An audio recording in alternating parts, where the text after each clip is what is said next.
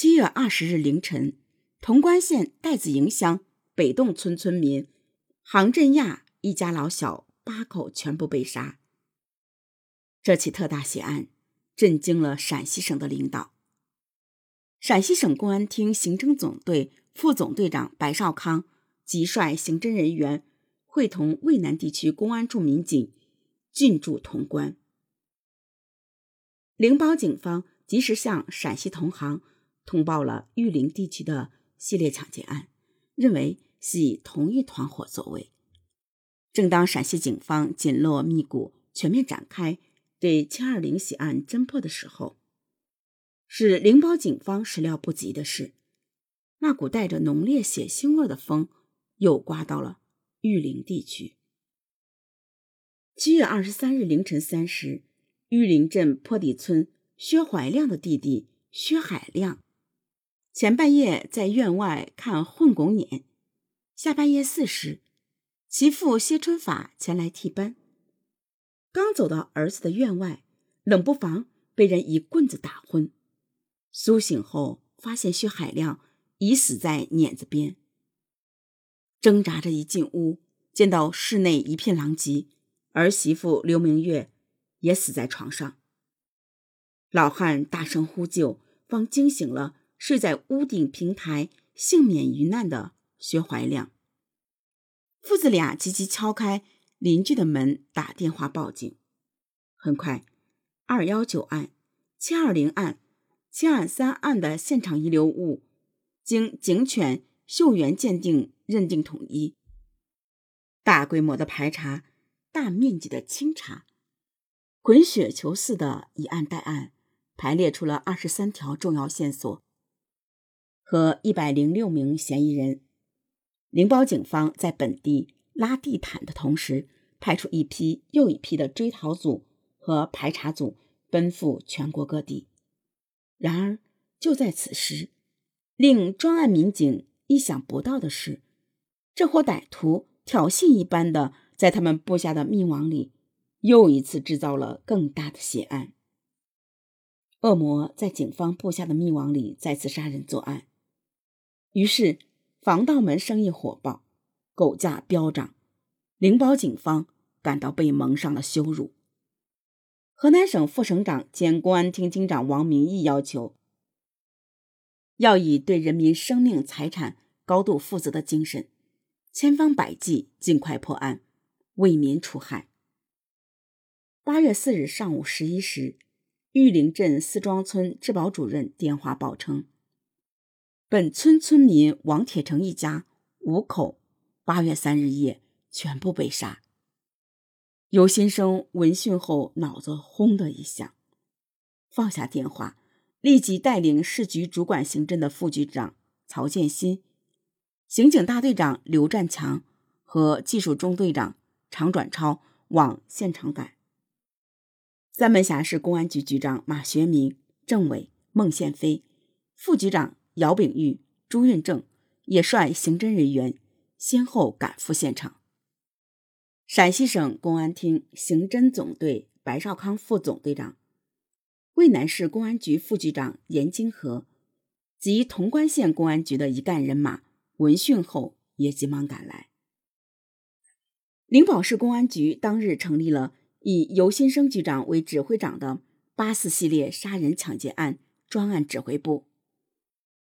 调集了二百四十多名精兵强将，分七个工作组。迅速展开工作。八月五日，灵宝市委市政府在玉林镇召开了全体上岸民警和村组长以上干部七百余人参加的破案动员大会，号召群众积极检举揭发，支持配合公安机关开展工作。专案指挥部利用广播电视，适当公布了案情和部分痕迹物证。在灵宝、潼关等地的集市、公共场所进行案犯遗留物品展示，制作了二点三万余份通告，在灵宝、陕西、四川、湖北等有关市、县、乡村张贴，悬赏两万到十万元，鼓励群众积极提供破案线索，缉拿凶犯。八四案发生后，河南省副省长兼公安厅厅长王明义多次指示，要求以对人民生命财产高度负责的精神，抽调精干力量，精心组织，周密部署，严密侦查，各警种配合，全省各地公安机关协同作战，并要充分发动和依靠群众举报线索，千方百计。尽快破案，为民除害。常务副厅长汪峰和刑侦主管副厅长李承宪也多次批示，提出了具体的侦破要求。八四特大血案发生后，引起了玉林部分群众的恐慌。玉林镇原来只有两家从事防盗门销售的商家，几天之内一下子增至十九家。灵宝市的狗价也一路飙涨，一条普通的土狗竟卖到上千元。灵宝警方受到了前所未有的压力，各种指责和流言铺天盖地而来。八四专案指挥部设在了远离市区六十公里的玉林镇，指挥部租了三个民院，二百四十多名上岸民警集中在这三个院落里，统一食宿。指挥部对八次案以及前期案件所获取的所有信息进行了认真的梳理，对罪犯进行了认真的分析刻画，断定人数不超过四人。其中一个小个子在现场活动和说话最多，因为主凶。多个现场幸存的受害人提供小个子说过陕西、四川和豫东一带口音的方言。根据在几个现场中，歹徒在受害人家吃喝，换穿受害人家中的衣服，扔下质地低劣而破旧的衣服，在果园小屋栖身，抽档次较低的陕西产金丝猴和猴王牌香烟等情况来分析，可以排除是本地人作案。案犯有多次抢劫心思的行为，尤其是七二三案件。案犯清理了混汞碾中的汞金，带有明显的地域和行业特征，说明案犯曾长期在玉林地区和潼关黄金矿区打工或鬼混，熟悉土法提金的操作过程。根据案情，河南省公安厅派出刑事科学技术研究所和省公安高等专科学校的两位专家郑德才。韩军良、傅灵宝帮助研究分析案情，指导侦破工作。指挥部又把对现场提取的微量物证送公安部进行检验。一周之内，陕西关中地区连发四案，惊动陕西省最高党政领导。河南省公安厅副厅长李承宪果断决定打破常规，专案专办。灵宝市公安局局长尤先生脱离日常工作，专抓本案。正当灵宝警方一遍遍拉网的时候，八月十四日凌晨一时左右，在一场大雨中，陕西省户县天桥乡南班竹村路边诊所的徐世立家三口被杀。八月十七日，陕西省乾县杨峪乡杨寨村。在路边开一小商店的王凤琪家发生一起特大血案。凌晨三时，王凤琪被撞门声惊醒，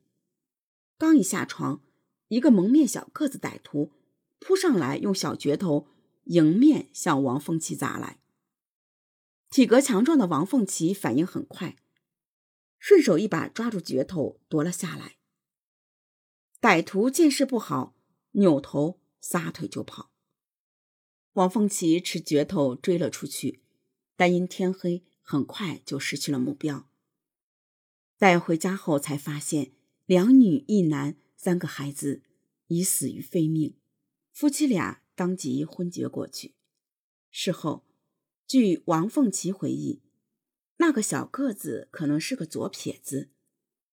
相距不到二十四小时，八月十八日凌晨。陕西省礼泉县始德镇陈堤前村路边小商店的周一凯夫妇和两个儿子被杀，同样是用钝器击打头部，然后用菜刀切颈，女主人被奸尸。